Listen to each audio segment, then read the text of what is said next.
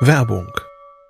Was nervt extrem? Richtig, wenn Webseiten lange laden. Deswegen machst du deine Seiten schnell, indem du an den Web Vitals schraubst. Dabei schwer zu optimieren? Die Time to First Byte. Das hat Mitwald jetzt geändert. Im Managed Cloud Hosting des Agenturhosters bekommst du eine genaue Analyse deiner Time to First Byte. Du siehst erstmals, über welche Hebel du die KPI verbessern kannst. Teste jetzt 30 Tage kostenlos. Alle Infos unter www.mitwald.de/heise.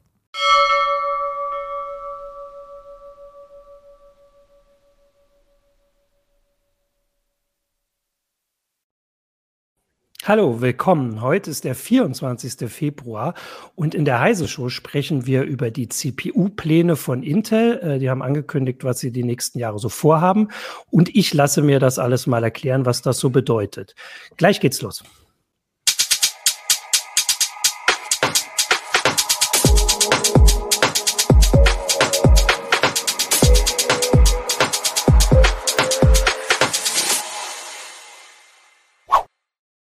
Hallo, willkommen zur Heise Show. Die Sendung heute wird gesponsert von NordVPN. Mehr Informationen äh, zu dem Sponsor gibt es im Laufe der Sendung. Jetzt geht es aber erstmal los. Da sind meine Gäste. Hallo, Marc Mantel Hallo. von Heise Online und Carsten Spiller aus der CT-Redaktion. Jetzt habt Hi. ihr quasi in falscher Reihenfolge Hallo gesagt. ähm, aber ihr seid trotzdem, die Namen werden ja gleich nochmal eingeblendet, falls das durcheinander geht. Hallo, ihr beiden.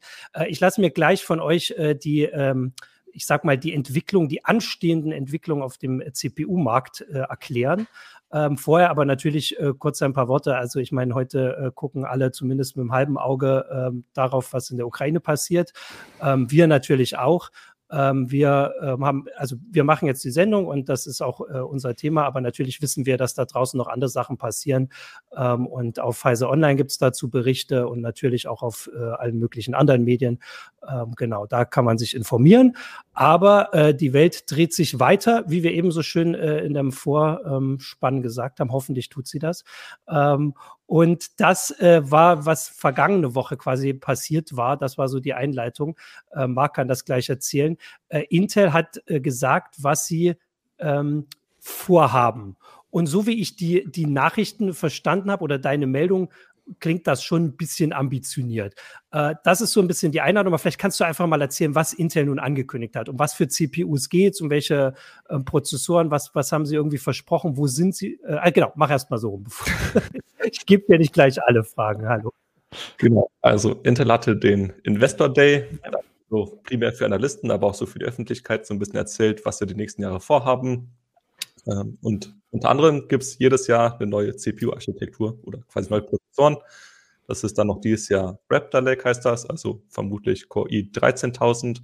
Nächstes Jahr kommt dann Meteor Lake, das ist dann Core i 14000. Und übernächstes Jahr dann Arrow Lake. Und ähm, wer so die letzten Jahre mal aufgepasst hat, weiß, dass das schon relativ ambitioniert ist, weil Intel doch ein bisschen mehr Verzögerung hatte.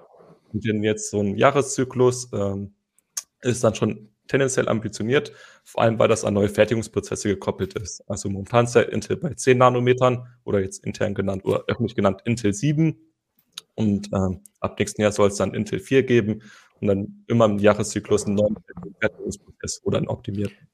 Ähm, ähm, Vielleicht kannst du dann gleich mal, weil ich das mit diesen 10 Nanometern, das ist so eine Geschichte, die mich hier auch auf Heise Online seit gefühlt Jahren begleitet.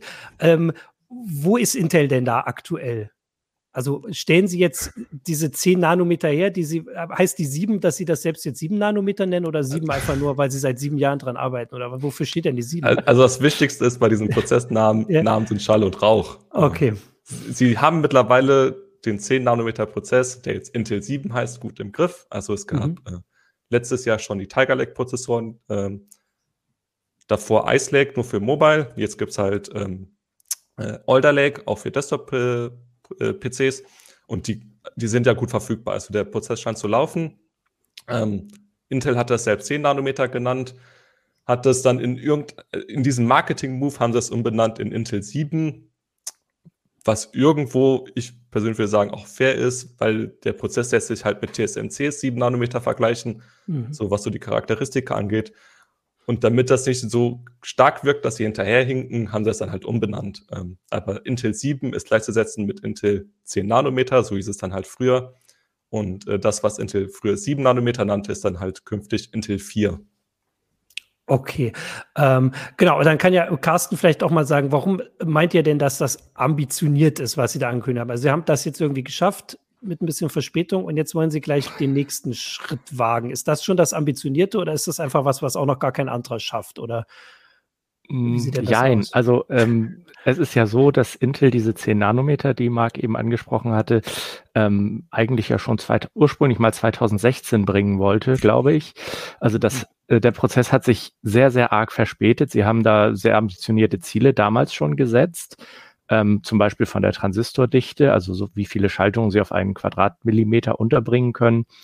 Und ähm, da gab es noch ein paar andere ähm, technische Feinheiten an dem Prozess, wo sie dann am Ende sehr dran geknabbert haben, bis sie das ähm, sowohl fehlerfrei als auch mit den entsprechenden Taktraten, die für moderne Prozessoren auch einfach nötig sind, auf den Markt bringen konnten, was seit letztem Jahr eigentlich erst der Fall ist. Und ähm, das waren jetzt halt jahrelange Verzögerungen und jetzt wollen sie quasi dieses Jahr diesen jetzt Intel 7 genannten Prozess noch äh, zu Ende ausschlachten für ihre High-End-Modelle sozusagen. Mhm. Und in, äh, im nächsten Jahr dann schon auf die neue Fertigungsstufe wechseln, die dann Intel 4 heißt. Und äh, wenn man sich mal anguckt, wie viele Probleme sie in der Vergangenheit hatten, ist das natürlich jetzt ambitioniert zu sagen, jetzt machen wir quasi im Jahrestakt eine, eine neue Prozesstechnik. Also, äh, das heißt, ich verstehe das schon richtig. Eigentlich sind wir bei diesem nächsten, ähm, bei der nächsten Prozesstechnik, da wo Intel 2016 bei ähm, sieben, äh, also bei den zehn Nanometern oder bei dem jetzt sieben äh, waren, was sich dann fünf Jahre verzögert hat. Also könnte das um ne, also es kann, also nur damit ich, also weil das ist so mein, äh, mein Gedanke jetzt, das könnte sich dann theoretisch, wenn es genauso läuft, nicht um Monate, sondern um Jahre verschieben, was sie jetzt angekündigt haben. Oder ist, äh, ist das nur so ein Worst-Case-Szenario? Das also, ist äh, Ultra-Worst-Case-Szenario. Okay. Also sie, sie, ich denke mal, ja. sie versuchen schon alles daran mhm. zu setzen, dass äh, diese Verschiebungen nicht die Regel werden. Ich meine, dann könnten sie auch gleich dicht machen, wenn das jetzt nochmal in, in schneller Folge passieren würde. Ja. Aber ähm, es ist so, ähm, die äh, 10 Nanometer Fertigung, die sie jetzt im Moment fahren, ähm, benutzt noch quasi klassische Fertigungstechnik, also sogenannte Immersionslithografie mit ähm, sehr kurzwelligem Licht. Also das, man kommt da teilweise in, bei diesen äh, Transistorgrößen oder Schaltungsabständen schon in Bereiche, wo es, ähm, wo die Wellenlänge des sichtbaren Lichts mhm. nicht mehr ausreicht, um diese Belichtung zu fahren die äh, auf den, auf den äh, Siliziumscheiben, auf den Wafern genutzt werden. Und ähm, der nächste Wechsel steht dann für Intel 4 an, also was dann nächstes Jahr kommen soll, Ende nächsten Jahres. Ähm, nee, Anfang, äh, Ende diesen Jahres soll es in, in, in die Testphase gehen und im Anfang nächsten Jahres oder in der ersten Jahreshälfte soll es dann in den Massenmarkt kommen ähm, mit Meteor Lake. Ähm, da woll, äh, wollte Intel dann auf äh, die EUV-Fertigung, also EUV, Extreme Ultraviolet, sprich sehr, sehr kurzwelliges Licht wechseln. Dafür brauchen sie neue Maschinen. Ähm, und das, äh, die sind natürlich von einem Zulieferer, die sind auch schon im Einsatz bei anderen Fertigern. Marc nannte vorhin TSMC zum Beispiel, die benutzen schon EUV äh, Belichtung für manche Prozessschritte und da will Intel halt auch hin. Das ist natürlich ein zusätzlicher, ähm, zusätzlicher Risikoschritt mhm. weil da natürlich auch was schiefgehen kann. Was ja auch äh, schon eine Weile passiert ist. Ich habe, äh, hier kommt der Hinweis vorhin von äh, Surfax auf YouTube, ähm, dass ähm, nicht die, diese, ähm, na, diese ähm, Breite, äh, diese Strukturbreite ist, glaube ich, das richtige Wort, oder? Äh, also diese 10 Nanometer und sowas, dass das nicht mhm. das Entscheidende sind, sondern die Leistung pro Watt und verbrauchter Fläche. Ähm, gibt es denn was, wo, also gibt es was, wo ihr sagt, das ist ähm, fairer, das zu vergleichen, weil offensichtlich sind diese Strukturbreiten ja nicht verg richtig vergleichbar. Ihr sagt immer, und das steht auch in den Artikeln, dass die 10 Nanometer von Intel mit den 7 Nanometern von TSMC vergleichbar sind, was auf den ersten Blick ja so ein bisschen kontraintuitiv wirkt, weil so ein so, so eine Nanometer klingt halt nach einer sehr guten Größe, aber offensichtlich ist das nicht so. Gibt es was, was besser vergleichbar ist und wie schlägt sich Intel bei so einem besser vergleichbaren Wert denn, damit wir so einen Stand haben, wie, wie der Stand der Dinge ist? Das Ding ist ja, so ein Prozess hat ja nicht nur diese eine Strukturgröße, mhm. da hat man dann die Gatelänge. Also im Prinzip hast du da ganz viele unterschiedliche Nanometerangaben, ähm, die jetzt aber alle irgendwie in jeden Artikel unterzubringen, ist dann auch ja. nicht zielführend. Deswegen mache ich es persönlich dann einfach, ich schreibe, ist mit dem Prozess vergleichbar. TSMC ist halt momentan der quasi Marktführer. Ähm, da weiß man so ungefähr, wo man das einordnen kann und dann äh, ist das für mich im Prinzip auch gut. Ähm, und, hat denn diese eine Kenngröße, die ist jetzt mir nicht bekannt. Ach so, okay. Also die, äh, selbst wenn das hier jetzt, was Sir Fex geschrieben hat mit dieser Leistung pro Watt und verbrauchter Fläche, das klingt ja auch nach einem tollen Wert, wenn man den ausrechnen kann. Das Problem ist ja, das liegt ja dann auch wieder an dem Chip-Design. Also ah. ein Chip wird ja um, um einen Fertigungsprozess äh, Prozess herum designt. Da kann man sich entscheiden, will ich das jetzt auf hohe Taktraten auslegen, lege ich das auf niedrigere Taktraten aus, aber dann auch eine niedrigere Leistungsaufnahme. Mhm. Man müsste im Prinzip den gleichen Chip äh, auf zwei verschiedenen Fertigungsprozessen haben äh, um das irgendwie fair vergleichen zu können. Aber das macht ja. natürlich fast kein Hersteller, weil es dann ihrer großer Entwicklungsaufwand ist. Ja, ähm, aber kann man denn sagen, dass jetzt ähm, Intel wirklich die letzten Jahre so ein bisschen hinten dran war? Also das war so mein Gefühl, wenn ich auch eure Berichterstattung lese, dass sie schon so ein bisschen äh, also jetzt, ich sage jetzt mal von der Technik, weil ich habe das ja auch in der Meldung geschrieben, vom Umsatz her sind sie es nicht. Also es klingt jetzt immer so, als wäre das so ein Unternehmen, das gerade vom Thron gestoßen wird. Also umsatzmäßig sind sie immer noch viermal so groß wie der ähm, größte Konkurrent AMD. Ähm, aber sind sie denn technisch, waren sie denn auch äh, da hinten dran oder konnten sie da mithalten, jetzt weil es ja wie gesagt nicht nur diese reine Strukturbreitengeschichte war? Carsten, wie kann man denn das zusammenfassen? Also es war, ich, ich, ich, ich hole mal ganz äh, weit aus, weil ich ja mhm. schon fast an der Boomer-Generation dran bin. Früher, ja. früher hieß es immer so, äh, Intel hätte in der Fertigung, das, also früher meine ich so bis zum Jahr 2016 circa, hätte Intel mindestens eine Prozessgeneration Vorsprung vor den sogenannten Auftragsfertigern, also TSMC oder die Samsung Foundry oder äh, Global Foundries. Da hatte Intel halt zusätzlich zu ihren Prozessor-Designs, die in der ähm, Leistungsfähigkeit natürlich auch eine große Rolle spielen, zusätzlich die äh, Möglichkeit, ähm, für äh, von ihrer ähm, fantastischen, damals fantastischen äh, Technik zu profitieren, diese Dinge auch herzustellen. Also entweder mhm. sehr klein oder sehr stromsparend oder eine Kombination daraus.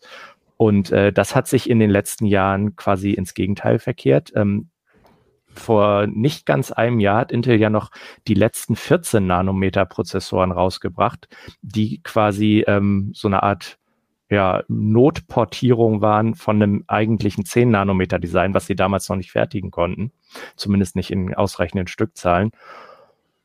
Und ähm, jetzt sind sie quasi mit diesen 10 Nanometern sind sie so auf das, also dem, dem Intel 7 Prozess mhm. sind sie so ungefähr auf das Niveau von ähm, TSMCs 7 Nanometer Prozess gekommen. Das heißt, ähm, TSMC, der größte Auftragsfertiger der Welt, was Chips angeht, ähm, hat Intel in den letzten drei, vier Jahren durchaus äh, das, das Heft äh, des, des, der Technikführerschaft aus der Hand genommen, ja. Okay. Was man Und, auch erwähnen sollte, mhm. ähm, TSMC produziert jetzt auch schon in 5 Nanometern. Äh, AMD bringt voraussichtlich dieses Jahr dann noch die äh, eigenen Prozessoren. Ich glaube, die sind 5 Nanometer Technik. Also Zen 4. Äh, Zen 4 ist für 5 Nanometer ja. angekündigt, ja. Und, Und es ist ja nicht ja nur, dieses Jahr kommen. Es ist mhm. ja nicht nur AMD, es sind ja auch Smartphone-Chips, die schon ja. seit letztem Jahr eigentlich in 5-Nanometer-Technik gefertigt also Apple ist ja ganz dick im Geschäft, die sind eh sehr, sehr dicke mit TSMC, ja. also die M1-Generation, ähm, also M1 Pro, M1 Max. Ähm, aber wie gesagt, für Desktop-Prozessoren mhm. kommt das dann halt auch dieses Jahr also bei AMD. Und wie kann man denn das ähm, ähm, mit dieser äh, der Roadmap äh, vergleichen? Also wenn Intel das jetzt schafft, wir haben ja vorhin gesagt, dass das ein bisschen ambitioniert ist, aber mhm. jetzt äh, wahrscheinlich nicht so läuft wie bei den 10 Nanometern ähm, oder zu, hoffentlich für Intel nicht so läuft. Ähm, wenn sie den halbwegs einhalten, bleiben sie dann ähm, zumindest behalten sie dann Anschluss oder würden sie dann wieder die, äh, sage ich jetzt mal, die, diese Führerschaft wieder übernehmen, die sie dann früher hatten? Äh, oder würde das noch nicht mal reichen? Wie ist denn da so der Stand bei dem, was die anderen angekündigt haben und was wir mit Erfahrung mit denen, äh, die ihr aufgezählt habt, mit der Konkurrenz habt? Also, also in der, Carsten, ja, fang du ruhig an, Marc.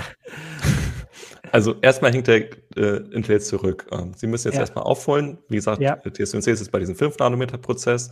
Ähm, Intel hat das angekündigt mit dieser Angstrom-Ära. Angstrom? Ich glaube Angstrom, oder?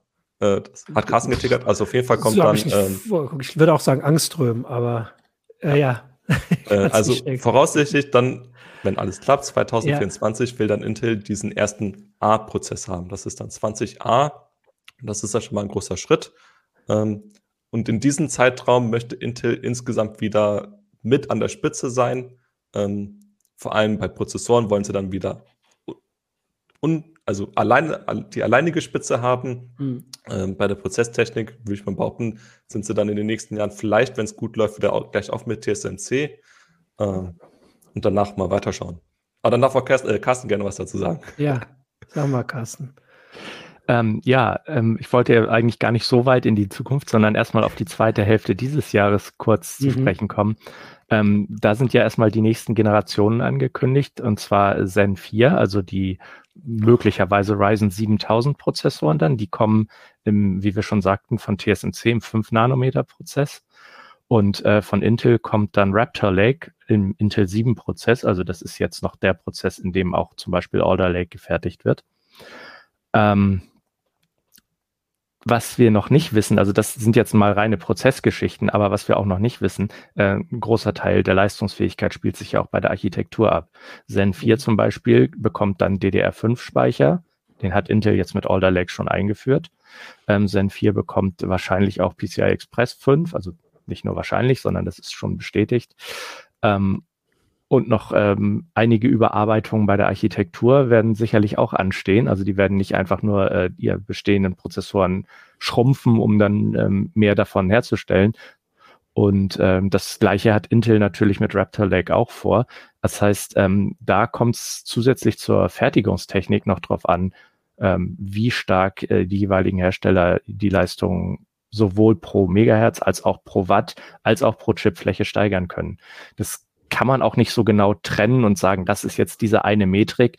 Ähm, es gibt quasi so ein, so ein, so ein goldenes Dreieck für, äh, für so Prozessorherstellung. Das ist einmal Leistung pro Megahertz, Leistung pro Watt und Leistung pro Chipfläche. Und in diesem Dreieck muss man sich mhm. quasi aussuchen, je nachdem, wie preissensitiv der Markt ist, muss ich mehr auf die Chipfläche achten, weil die kostet am Ende das Geld. Muss ich für Mobilchips zum Beispiel auf die Leistung pro Watt achten oder für Serverchips, da ist Preis und, und, und Stromverbrauch ein bisschen egaler, sag ich mal. Ähm, da geht's dann nur um die reine Leistung und entsprechend wählt man dann Punkte aus mhm. auf den ähm, ähm, Spannungs- und Taktkurven, wo man dann gut dahin kommt, wo man für die jeweiligen Produkte hin will. Das ist auch ein Grund, warum zum Beispiel äh, Apple bereits sehr früh auf den 5-Nanometer-Prozess jetzt von TSMC setzt. Das kostet natürlich viel Geld.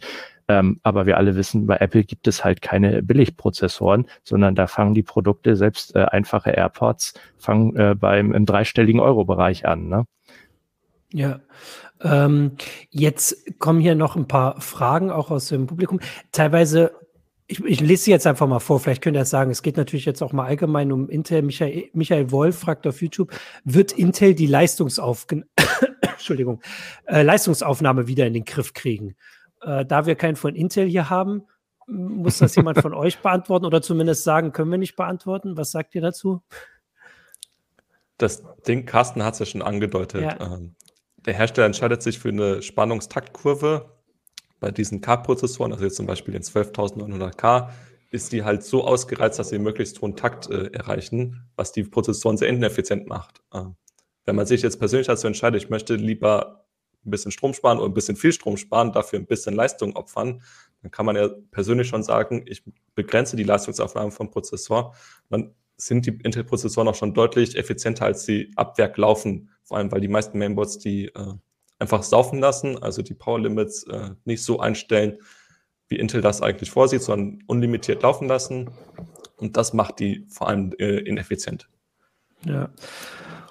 Und äh, wenn ich noch ja. kurz einhaken darf Immer. dazu, äh, es kommt natürlich auch noch drauf an, das äh, schließt sich jetzt so ein bisschen daran, was ich vorhin ausgeführt habe mit früher.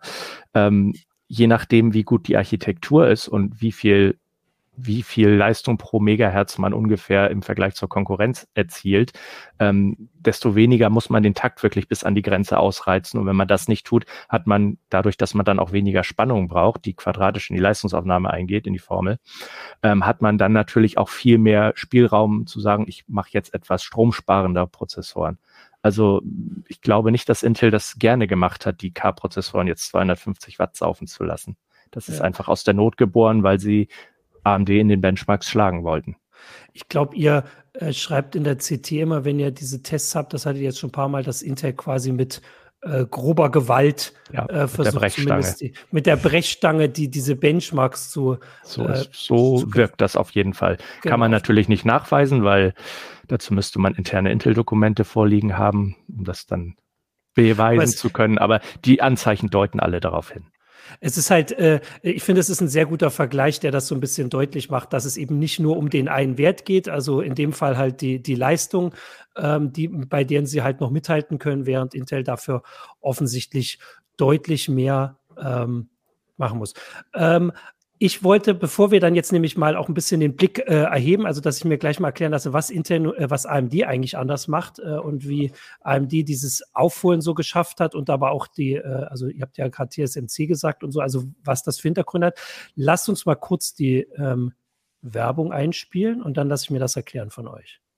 Diese Woche ist unser Sponsor NordVPN und NordVPN feiert 10. Geburtstag. Davon profitiert ihr, unsere Zuschauer. Denn zum Jubiläum gibt es das Zwei-Jahres-Paket von NordVPN im Sparangebot. Dazu gibt es einen Monat gratis und dann noch eine extra Abozeit obendrauf als Geschenk.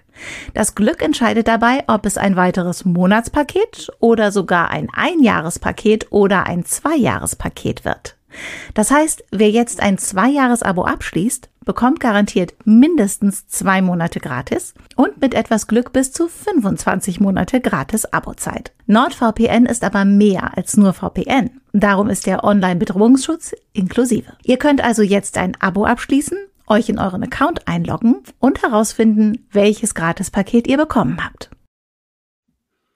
So, dann äh, äh, sag doch mal, äh, also liegt das da, also woran liegt es, dass Intel so, äh, ich sag jetzt mal, zurückgefallen ist, auch wenn sie ja eingeholt worden sind? Ähm, liegt es daran, dass Intel in den letzten Jahren so schlecht gearbeitet hat oder hat die Konkurrenz einfach so gut gearbeitet? Also ja. da kommen sehr viele Faktoren aufeinander. Intel ist halt ein sehr, sehr großes Unternehmen. Ähm, ja. Also wenig dynamisch, wenn sich da ein Fertigungsprozess verzögert, dann ist erstmal Kacke. Ähm, mhm. Früher war das Problem, jede Prozess, äh, Prozessorarchitektur war an einen Fertigungsprozess gebunden. Wenn dann der Fertigungsprozess nicht da war, dann gab es halt auch nicht die Prozess, äh, also den Prozessor mit dieser Prozessorarchitektur. Ähm, daraufhin hat Intel dann mehrere Generationen quasi mit diesen Skylake-Kern einge, äh, eingeschoben. Also es gab ja Copy Lake, äh, Coffee Lake, Coffee Lake Refresh, äh, Comet Lake, äh, kaum was da noch dazwischen war. Ähm, auf jeden Fall, da stagnierte die Leistung pro Kern größtenteils. Es gab dann halt äh, ein paar mehr Kerne. Und währenddessen kam AMD hinten auf der Überholspur an, die mit der Zen-Architektur dann ab 2017, so 2017, ja, ähm, eine gute Basis hatten und diese dann kontinuierlich ähm, weiterentwickelt haben. Also es gab dann jedes Jahr eine neue Iteration. Äh, TSMC hatte die passenden Fertigungsprozesse, äh, Prozesse, rechtzeitig bereit und hat sich dann eins in das andere gefügt, dass AMD deutlich aufholen konnte, jetzt dann zwischendurch äh, an Intel vorbei war. Jetzt sind sie beide auf einem sehr hohen Niveau. Äh, unterm Strich würde ich sagen, AMD hatte sehr viel Glück mit einer sehr guten Ausführung und Intel hatte sehr viel Pech mit teilweise suboptimaler Ausführung. Ähm, das hat sich bei Intel jetzt auch deutlich geändert. Ähm, gibt eine komplett neue Führungsetage unter dem Chef äh, Pat Gelsinger. Ähm, ein großer Schritt bei Intel war zum Beispiel, dass sie die Prozessorarchitekturen von dem Prozess entkoppeln, dass sie da mehr Flexibilität haben, falls es da irgendwo zur Verspätung kommt, dass sie da auch wechseln können, notfalls zum Beispiel auf TSMC. Möchtest du noch, äh, Carsten, was äh, anfügen? Ich fand das eine sehr verständliche. Das war eine sehr gute, verständliche Zusammenfassung, das stimmt. Ähm, man könnte vielleicht noch äh, ergänzen, dass der, die, der aktuelle Vorsprung, also mit äh, den aktuellen Zen 3 Prozessoren, äh, die als Ryzen 5000 verkauft werden, ähm, da kommt noch dazu, dass äh, AMD deutlich vor Intel auf diese Chiplet-Technik gesetzt hat. Sprich, ähm, das, nennt, das nennt man disaggregierte Prozessoren. Also anstatt einem einzigen Prozessorchip, der auf diesem kleinen Package, was man dann so in der Hand hat, sitzt, ähm, sind verschiedene Teile des Prozessors unter diesem Heatspreader äh, in einzelnen Chips aufgeteilt und die lassen sich auch austauschen. Das heißt, ähm, wenn es mhm. jetzt neuen neuen Standard für Speicher gibt, könnte Intel, äh, könnte AMD zum Beispiel sagen, wir tauschen das äh, SoC-Die aus, aber lassen die Rechen-Dies noch so, wie sie waren. Und dann ist man einfach wesentlich flexibler, wenn es entweder neue Technologien gibt, wenn man mehr Kerne braucht oder wenn man eventuell sagt, wir möchten eine Grafikeinheit anbinden. Das würde mit der Technik auch gehen. Mhm. Und da ist Intel halt jetzt auf dem Weg dahin und wollen das in Zukunft auch machen. Aber AMD hat es halt schneller und, und gut umgesetzt. Und das ist auch ein großer Teil dessen, wo der aktuelle, naja, Vorsprung ist es jetzt nicht mehr, aber weswegen AMD jetzt mit der knapp zwei Jahre alten äh, Zen 3 Architektur immer noch gut mit Alder Lake mithält. Ja, ähm, das ist ja so ein Beispiel, wo man mitkriegt, dass quasi eine Entscheidung, die vielleicht nicht sicher ist vorher, dass sie, ähm, also dass sie richtig ist, also den Leuten wahrscheinlich, also hoffentlich, aber ähm, man kann es ja nicht sicher sagen, mit dem man sich durchsetzt. Also das wäre so ein Teil, so bisschen Glück, aber natürlich auch die richtige Entscheidung, um vielleicht einfacher durchzusetzen in einem Unternehmen, das nicht ganz so groß ist. Wobei man sagen muss, äh, wie waren die Zahlen? Intel hat einen Umsatz von 80 Milliarden, AMD 20 Milliarden. Also das sind jetzt Genau, also das sind beides große Konzerne. Das ist jetzt nicht eine der wendige, das wendige kleine Start-up, das irgendwie nee. morgens entscheiden kann, die, äh, die äh, Strategie zu ändern. Aber es ist schon ein bisschen ähm, leichter in der Kultur wahrscheinlich, wenn man ein bisschen kleiner ist. Ähm, ja, und man jetzt, muss auch sehen, wo genau, AMD, mhm. Entschuldigung, wenn ich da kurz nee, reinfalle, man muss auch mach, sehen, mach. Äh, wo AMD hergekommen ist. Ähm, also von der, von der Position her, als sie sich für diese Zen-Geschichte und die Chiplet-Fertigung entschieden. Sie hatten ja quasi nichts zu verlieren ähm, sowohl die äh, Radeon-Grafikkarten, so um den, um den Zeitraum 2014 bis 2016, liefen mäßig bis gut, nicht sehr gut, ähm, also vom, vom finanziellen her, vom mhm. Verkaufserfolg. Mhm. Und ähm, die Prozessoren zu der Zeit, die waren einfach mal meilenweit hinter dem dran, was Intel äh, an, im Angebot hatte. Das hat man dann auch an den Preisen gesehen. Selbst die verhältnismäßig großen Chips, äh, die äh, AMD da brauchte, in der Bulldozer-Architektur, also die FX-Prozessoren der 8000er-Reihe zum Beispiel, ähm, selbst die gab es teilweise für unter 100 Euro. Das ist heute undenkbar. Mhm. Und das war halt so eine, so eine Geschichte. AMD hat quasi alles auf eine Karte gesetzt, dass A, das Konzept von Zen funktioniert und B, dass die Chiplet-Technik funktioniert und hat quasi die Firma drauf verwettet. Und es hat funktioniert. Ja. Und ist ja auch spannend, dass das äh, eine Geschichte ist, die sich dann innerhalb von wenigen Jahren so auszahlt und, und solche äh, Veränderungen jetzt, ich sag mal beim Bild, nicht unbedingt bei, den, bei der Rangfolge, äh, aber ja schon, sie holen ja auch bei, der Umsatz ist halt nun mal die große Kenngröße, holen sie ja auch auf. Ähm, wie sieht's denn äh, aus mit, also ich hatte noch geschrieben, äh, Apple macht jetzt auch eigene Prozessoren, eigene CPUs, wird, glaube ich, Mark hatte die Meldung, dieses Jahr komplett alles umgestellt haben oder wollen sie? Ah, nee, die hattest du nicht, die haben wir wahrscheinlich bei McNI, dass sie das ankündigen, dass sie dieses Jahr dann die letzten äh, Geräte, die sie noch anbieten, mit eigenen CPUs ausliefern. Wie ist, also ist das eine wichtige Sache jetzt für den Markt, weil Apple ist ja jetzt nicht, also ist natürlich hoch profitabel, aber jetzt nicht also bei CPUs hat, haben sie nicht so einen Marktanteil wie die anderen beiden. Äh, wie ist diese Entwicklung einzuschätzen? Also Apple hat ja schon sehr, sehr lange, sehr leistungsfähige Kerne, also CPU-Kerne, mhm. halt auf der ARM-Architektur und nicht x86. Mhm. Die gab es halt früher nur in den iPhones, iPads, also diesen mhm. Mobilchips. Ähm, und irgendwann sind sie halt hergegangen, haben gesagt, warum denn nicht auch hochskalieren? Ähm, mhm. die, die Kerne sind leistungsstark, ähm, mittlerweile haben sie auch eine starke Grafik haben das quasi alles einmal ganz, ganz, ganz äh, deutlich hochskaliert. Haben jetzt dann die, ich glaube, 10 Kerner für die M1 äh, Max und Pro mhm. mit einer dicken Grafikeinheit dran. Äh, für Intel ist das natürlich ein großes Ding, weil sie verlieren äh, Stückzahlen. Apple als Kunde ist garantiert ein äh, Prestige-Objekt. Also wenn man sagen kann, hier in den MacBooks äh, sind äh, mhm. Intel-Prozessoren drin, ähm, das strahlt natürlich ab. Ähm, jetzt im Prinzip Apple beweist, dass man mit ARM-Architektur gute Prozessoren bauen kann, ein gutes Ökosystem, also ein Software-Ökosystem drum bauen kann und das sehr gut funktioniert. Ähm, die, die Dominanz. Ja. Mhm. Carsten? Äh, das wollte ich gerade nochmal einhaken, da wo du das äh, ansprichst. Das ist, glaube ich, auch einer der wichtigen Punkte, dass Apple halt nicht äh, ein Teilezulieferer ist, wie man das jetzt mal bösartig formuliert auf Intel und AMD äh, ummünzen kann, weil ähm, im Normalfall, also das, das Groß der, das Gros der Prozessoren, die AMD und Intel liefern, die kommen in fertigen PCs von den bekannten Herstellern zum Einsatz oder in Supercomputern oder sonst wo. Aber bei Apple kauft man halt ein Apple und nicht ein, ein, ein HP mit einem Apple-Chip drin oder sowas.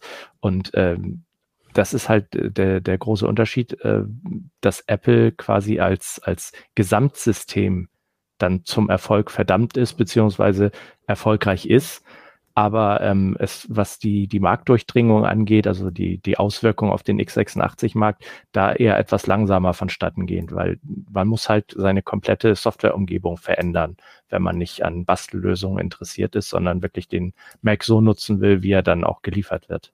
Ja, und hier kommt ja auch der Hinweis, dass was, äh, also Apple produziert die Chips für die eigenen Produkte und jetzt dann äh, ab diesem Jahr Erwartungs, also das ist die Erwartung für alle Produkte, also auch die teuersten, ich habe immer keinen Überblick, Mac Pros sind das, ne? also die, äh, die leistungsfähigsten Geräte, mhm. aber halt nicht für Dritthersteller. Also Apple ist kein genau. CPU-Hersteller, der sagt, hier in euer äh, euer Tablet könnt ihr die jetzt auch einbauen, die sind ganz toll, äh, wollen nur die eigenen Geräte. Also deswegen wird der auch wenn, auch ist ja bei den äh, Smartphones sieht man ja schon, der, der Vorsprung ist ja teilweise ganz schön groß, also bei Akku und sowas, aber trotzdem verkauft Apple nicht, also gibt es nicht nur iPhones und äh, der genau. Rest scheint halt da zu bleiben. Ne? So also keine, worauf ich dann hinaus wollte, ja. Apple zeigt, es funktioniert, ja. aber es wird halt nicht jeder x-beliebige Hersteller nachmachen mhm. können, weil Apples CPU-Architektur-Team, ah. das kostet auch Geld. Ähm, mhm. Das hat sehr viel Zeit gebraucht, bis es dahin kam. Äh, andere Hersteller haben gar nicht die Marktmacht, um da wirklich so auf die, aufs, aufs Gaspedal zu treten wie Apple. Mhm. Ähm, Microsoft entwickelt zwar Windows on ARM, äh, bisher läuft das halt auch nur mäßig.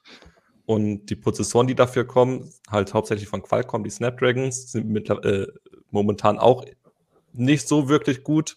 Ähm, also das funktioniert alles, das geht alles nur sehr langsam voran. Ähm, und die x86-Dominanz am Markt für den normalen Kunden, der jetzt nicht Apple kauft, das wird auch auf längere Sicht, äh, längere Sicht noch so bleiben. Auf jeden Fall. Bis zur nächsten Heise-Show über das Thema. Ähm, weil wir, wir sind jetzt ja schon ein bisschen drüber hinaus äh, über Intel und AMD, aber hier kam noch ein Kommentar, da frage ich euch auch mal, ob das auch was damit zu tun hat. Äh, Mr. X auf YouTube schreibt, AMD hatte halt das Glück, den Zuschlag für beide Spielkonsolen bekommen zu haben. Ich schätze jetzt mal, das sind die PlayStation und die Xbox. Ist das ein wichtiger Punkt gewesen oder ist das ein Detail am Rande? Ich würde mal sagen, erstmal würde ich sagen, AMD hat nicht das Glück gehabt, sondern AMD hat da ja aktiv drauf hingearbeitet. Mhm. Sie ja. waren ja auch die einzigen, was in dem Fall ein Riesenvorteil ist, die sowohl konkurrenzfähige Grafik als auch konkurrenzfähige Prozessorkerne liefern konnten aus einer Hand, die dann abgestimmt aufeinander und mit dieser eigenen Programmierumgebung, da ist man wieder bei einem geschlossenen System, mhm. so ein mhm. bisschen wie bei Apple, wo alles genau aufeinander abgestimmt ist, dann funktioniert das auch viel besser. Ähm, das ist AMDs A, es ist AMDs Verdienst gewesen erstmal, nicht Glück, aber es ist AMDs Rettungsanker gewesen, weil das war jedes Mal, wenn es äh, mal wieder mit einer Prozessorgeneration früher bei den FXen äh, schlecht lief, äh, waren das immer so äh, gewisse Einkünfte, die den Laden am Laufen gehalten haben. Ähm, ich habe gar keinen Überblick, seit wann ist denn das so? Also bei seit welcher ähm, Konsolen? 2013 Xbox One, PS4. Ah, okay. Ähm, Gut, also dann haben wir jetzt, äh, wir hatten hier noch, ah, ähm, weil auf Twitch fragt Jack Martin noch, ähm, ob es nicht Anfang März eine Veranstaltung von Apple geben soll, ob die dann schon dabei sind, die nächste Generation ihrer eigenen CPU, da, die heißt M1, ne? Und das wäre dann die M2. Äh, also es gibt die Gerüchte, dass es da ja. eine Ankündigung geben soll, ähm, aber es sind halt Gerüchte und ja. Und die Bedeutung haben wir ja gerade eingeschätzt. Also es ist, sorgt natürlich dafür, dass die eigenen Geräte äh, weiterhin konkurrenzfähig bleiben oder vor der Konkurrenz oder wie auch immer. Ähm, aber solange, also weil es halt das geschlossene System ist, ändert das jetzt erstmal nichts für den großen Markt, den wir im Blick haben. Äh, jetzt war die andere Frage, also wir haben jetzt aufgezählt schon, also wir waren bei Intel und AMD. Du hattest eben Qualcomm äh, erwähnt. ARM ist, ähm, ARM ist ja kein Fertiger, sondern ARM ist ein, die, also die legen quasi die, die Baupläne vor und die muss man dann woanders fertigen. Oder wie ist, das könnt ihr nochmal erklären, was ARM ist vielleicht kurz? ARM, ARM entwickelt die gleichnamige CPU-Architektur, ja. die alle Smartphone-Hersteller verwenden. Ja ähm, alle Hersteller von Smartphone, SoCs, also Smartphone-Prozessoren. Ähm, ARM entwickelt auch gleichzeitig CPU-Kerne, also quasi fertige Konstrukte, die kann man dann lizenzieren und dann als Abnehmer ein eigenes Chip-Design einbauen, mhm. wenn man keine eigene Kerne entwickeln möchte. Aber sie legen selbst keine eigenen Prozessoren auf. Ähm, das war jetzt zuletzt das ganz große Problem bei der, äh, bei der gewollten NVIDIA-Übernahme. Mhm. Ähm, bisher ist halt ARM unabhängig, also sie lizenzieren an äh, alle möglichen Hersteller mhm. und hätte Nvidia ARM aufgekauft, dann wäre halt ein Hersteller dieser ARM-Prozessoren, nämlich Nvidia, in direkter Konkurrenz mit anderen Lizenznehmern gewesen. Ähm, mhm. Das war dann der ganz große Grund, warum das am Ende durchge äh, durchgerauscht ist, diese Übernahme, also die nicht stattgefunden hat ähm, und ARM jetzt an die Börse gehen wird, wieder. Ja. Ähm, ich frage, weil ähm, auf YouTube fragt Against nahezu, gibt es bei, ähm, bei den großen Herstellern einen Trend hin zu äh, RISC 5, RISC V, RESC? RISC 5. RISC 5, verdammt. Ähm, für Desktop und Server, weil das wäre ja, wenn ich das jetzt richtig verstanden habe, quasi eine Konkurrenz für ARM. Also das ist auch wieder, das ist auch Schaltpläne und Baupläne, das ist aber kein Hersteller, sondern das sind, ob, äh, erklärt einfach, was es ist. Das, das ist wieder, passt Risk gerne. 5. Machen wir. Risk, Risk 5 ist äh, eine, eine, eine quasi offene Prozessorarchitektur, mhm. die quasi so ähnlich wie bei ARM auch liz frei lizenzierbar mhm. ist. Man zahlt dann Lizenzgebühren an den Erfinder, also an die Risk Foundation. Und ähm, im Moment ist es eher so, dass die äh, große Erfolge im Mikrocontroller-Bereich feiern, also eher in den, ähm, ja, sag mal, etwas einfacheren Anwendungen. Mhm. Ähm, dass die jetzt in die Leistungsbereiche von modernen ARM-Chips, also so wie sie zum Beispiel Qualcomm oder Apple äh, anbieten oder gar in x86-Leistungsbereiche vordringen, das sehe ich im Moment noch nicht. Entsprechend ist da auch äh, momentan noch kein Hersteller, der sich jetzt gesagt hat, wir bauen jetzt Desktop-PCs mit äh, RISC-V-Prozessoren. Es gibt ein paar Entwicklerboards, mit denen was man was machen kann. Ähm, die sind auch gar nicht so leistungsschwach, das kann man auf keinen Fall sagen, aber sie können halt noch nicht ganz oben mitspielen. Okay. Also momentan ist mhm. Rex 5 so vor allem das, was ARM ganz am Anfang war. Sie haben eine Nische für sich gefunden, wo sie sehr kostengünstig und effizient äh, Dinge erledigen können, also vor allem diese Mikrocontroller-Chips. äh, ein Beispiel ist zum Beispiel Western Digital entwickelt äh, SSD-Controller mit diesen Kernen. Ähm, aber wir haben gesehen, wie lange ARM gebraucht hat, um von so einer Nische dann halt in die Smartphones zu kommen und dann jetzt in, in größere mhm. PCs, in leistungsstarke. Ähm, also das wird viele, viele Jahre dauern, wenn es überhaupt wieder in diese Richtung geht. Ja, ähm, eine Frage, die mir gerade noch äh, eingefallen ist, welche Rolle spielen denn diese Auftragsfertiger? Ihr habt äh, die immer mal genannt, also TSMC, Global Foundries, also die stellen ja her die Chips. Machen die auch Entwicklung oder kümmern die sich nur darum, möglichst sage ich jetzt mal, gute Maschinen und immer die besten Maschinen zu kaufen und lassen sich dann sagen, wie sie einsetzen. Wird da auch Forschung betrieben oder wie muss man sich das vorstellen? Also das Forschungsbudget ist, ist gigantisch. Das sind ja. äh, zweistellige Milliardenbereiche äh, US-Dollar in, bei, bei TSMC zum Beispiel. Mhm. Also das ist durchaus mit dem Forschungsetat von Intel vergleichbar. Ähm, die Hersteller also die, die, die, die sind die sogenannten Foundries, ähm, wir nennen die immer gerne mal Chipschmieden, ähm, die entwickeln keine Prozessorarchitekturen oder sowas, die sagen nur, ähm, gebt uns eure Baupläne. Also die, was, was mhm. ARM IP zum Beispiel entwickelt und was Apple daraus macht. Mhm. Daraus, da werden diese Baupläne an die äh, Chipschmieden geschickt und die bauen dann nach den Spezifikationen von zum Beispiel Apple oder von Intel ist zum Beispiel auch ein Kunde, der, die fertigen nicht alles selber, ähm, bauen die dann diese Chips. Also es gibt dann gewisse Designs äh, oder, oder Design Rules nennt sich das, ähm, nach denen, wenn ich jetzt ein, ein, ein Apple bin und sage, ich möchte meinen M2-Chip in 5 Nanometer fertigen lassen bei euch, dann sagt TSMC, ja, dann musst du das so und so und so machen. Mhm. Das können wir euch dann bauen und dann baust du deinen Chip so entsprechend dieser Design Rules, die zum Beispiel äh, gewisse Power Limits, Überschlagspannungen und sowas festhal äh, festlegen. Und ähm, dann kriegst du am Ende deinen Chip, der hoffentlich dann so schnell läuft, wie, wie du dir das vorgestellt hast. Also das ja. sind reine Auftragsfertiger. Das heißt, man ähm, kann die, schon. Ja, kurz noch einhaken. Ja, klar. Ähm, Zusammenarbeit findet jetzt natürlich noch ein bisschen enger statt, wo die Packaging-Technologien weitergehen. Also jetzt zum Beispiel, was Carsten schon sagte, bei AMD, äh, diese Multi-Die-Geschichten, wo ein Prozessor nicht mehr aus einem einzelnen Die besteht, sondern mehreren. Ähm, jetzt bald hoffentlich bringt AMD noch den Ryzen 7 5800 X3D, ich glaube, so heißt der, ähm, mit gestapelten Cache-Speicher. Da sprechen sich TSMC und AMD natürlich sehr eng ab, was funktioniert, wann ist wann verfügbar und was könnten wir wie machen. Ähm, aber die reine Architektur, wie Carsten schon sagte, ist natürlich reine äh, Sache des Kunden. Da macht ja. dann TSMC selbst nichts. Ja. Also ich habe das jetzt natürlich ein bisschen vereinfacht dargestellt. Ähm, da gehen auch die Designs hin und her. Da gibt es eine Testfertigung der, und dann werden die Chips wieder an den Hersteller geschickt. Der versucht sie zum Laufen zu kriegen, sagt dann, das und das müssen wir noch ein bisschen verbessern. Mhm. Also die arbeiten schon sehr eng zusammen, aber im Prinzip ähm, ich sag mal, es ist, äh, auch wenn das jetzt ein bisschen despektierlich klingt, soll es gar nicht, aber ist TSMC der Handwerker und äh, mhm. Intel oder Apple oder Qualcomm der Erfinder. Ja. Ähm, Okay, jetzt erstmal, weil es Marc gerade schon wieder hat, also erstmal, ich bin ganz beeindruckt, dass er diese ganzen Namen überhaupt äh, so unterscheiden können. Also vorhin war mir das schon bei diesen ganzen Lakes aufgefallen. Also weiß gar nicht, ob ihr da irgendwelche Eselsbrücken habt, dass er die Reihenfolge von Intels verschiedenen. Nein, nein, Lake das wissen wir so aus dem Kopf. Wir haben gar keine Excel-Tabellen, wo wir das reinschreiben. Und wir kommen garantie nie durcheinander.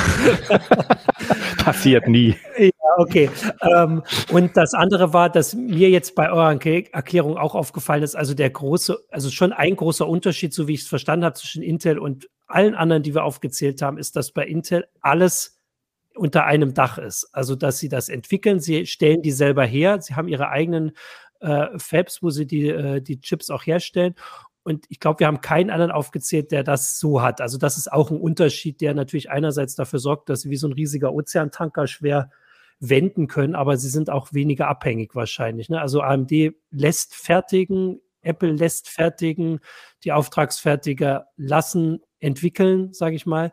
Äh, und das ist schon der große Unterschied, den es der Intel weiter unterscheidet, oder? Das ist, habe ich richtig verstanden. Ja, größtenteils. Also ich hatte es ja vorhin mal kurz angerissen. Intel ist auch TSMC-Kunde, ja. also sie fertigen nicht alles selber, ja. aber sie haben halt diese Fertigung und, mhm. und ich sag mal so, kritische Produkte für den Unternehmensbereich, also äh, ihre Serverprozessoren, wo sie einen Großteil des Gewinns draus ziehen, die werden auch weiterhin sicherlich im Haus bleiben. Mhm. Allein schon, weil man da keine Geheimnisse nach draußen geben will, weil das ist ja auch immer so ein bisschen so eine Sache, ob da nicht vielleicht doch so ein Plan mal irgendwo ja. liegen bleibt, wo dann der Konkurrent was äh, drauf sieht oder so. Mhm. Ähm, aber das, das war in der Tat auch einer der Vorteile von Intel, dass die, äh, dass das Design der Prozessoren und das hatte Marc vorhin schon angesprochen und ähm, dass äh, die Fertigung Hand in Hand ging und auch die Prozessordesigner gesagt haben, wir brauchen für den nächsten Prozessor aber dies und jenes und die äh, Chip, äh, die die Fertigungssparte musste dann zusehen, dass sie das umgesetzt bekommen. Das sowas entfällt natürlich ähm, teilweise, wenn man mit äh, einem Fertiger zusammenarbeitet, den kann man ja auch schnell mal wechseln, wenn es dann nicht so läuft. Also mhm. wenn Intel jetzt zum Beispiel einen Auftragsfertiger auch gehabt hätte, dann und der eigene 10 Nanometer Prozess so in die Hose gegangen war, wie es am Anfang der Fall war, hätten sie bei einem Auftragsfertiger natürlich auch sagen können, gut, dann bau du uns jetzt mal bitte hier diese mhm. Prozessoren. Ähm, da hat man sicherlich auch dazu gelernt, dass man ja. da einfach flexibler reagieren kann.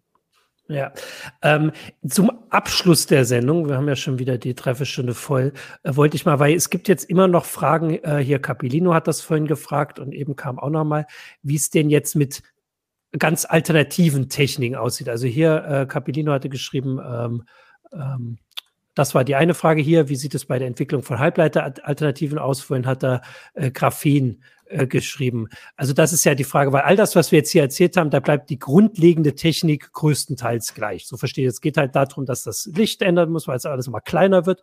Aber mhm. die grundlegende Technik bleibt gleich. Und so wie ich das verstehe, das, was jetzt hier, ähm, also Halbleiteralternativen wäre ja mal komplett was anderes zu probieren. Wir haben immer mal Berichte, so aus der Forschung, aber wie bei anderen Bereichen, wir kennen das bei Akkus, da wird auch andauernd irgendwas verkündet. Ähm, und dann kommt das nie Wie sieht das da aus? Gibt es da was? Also Graphen äh, ist natürlich in der Forschung ein Thema, aber bevor das äh, dann in die Produktion geht, dann dauert das alles noch äh, ein paar Jahre.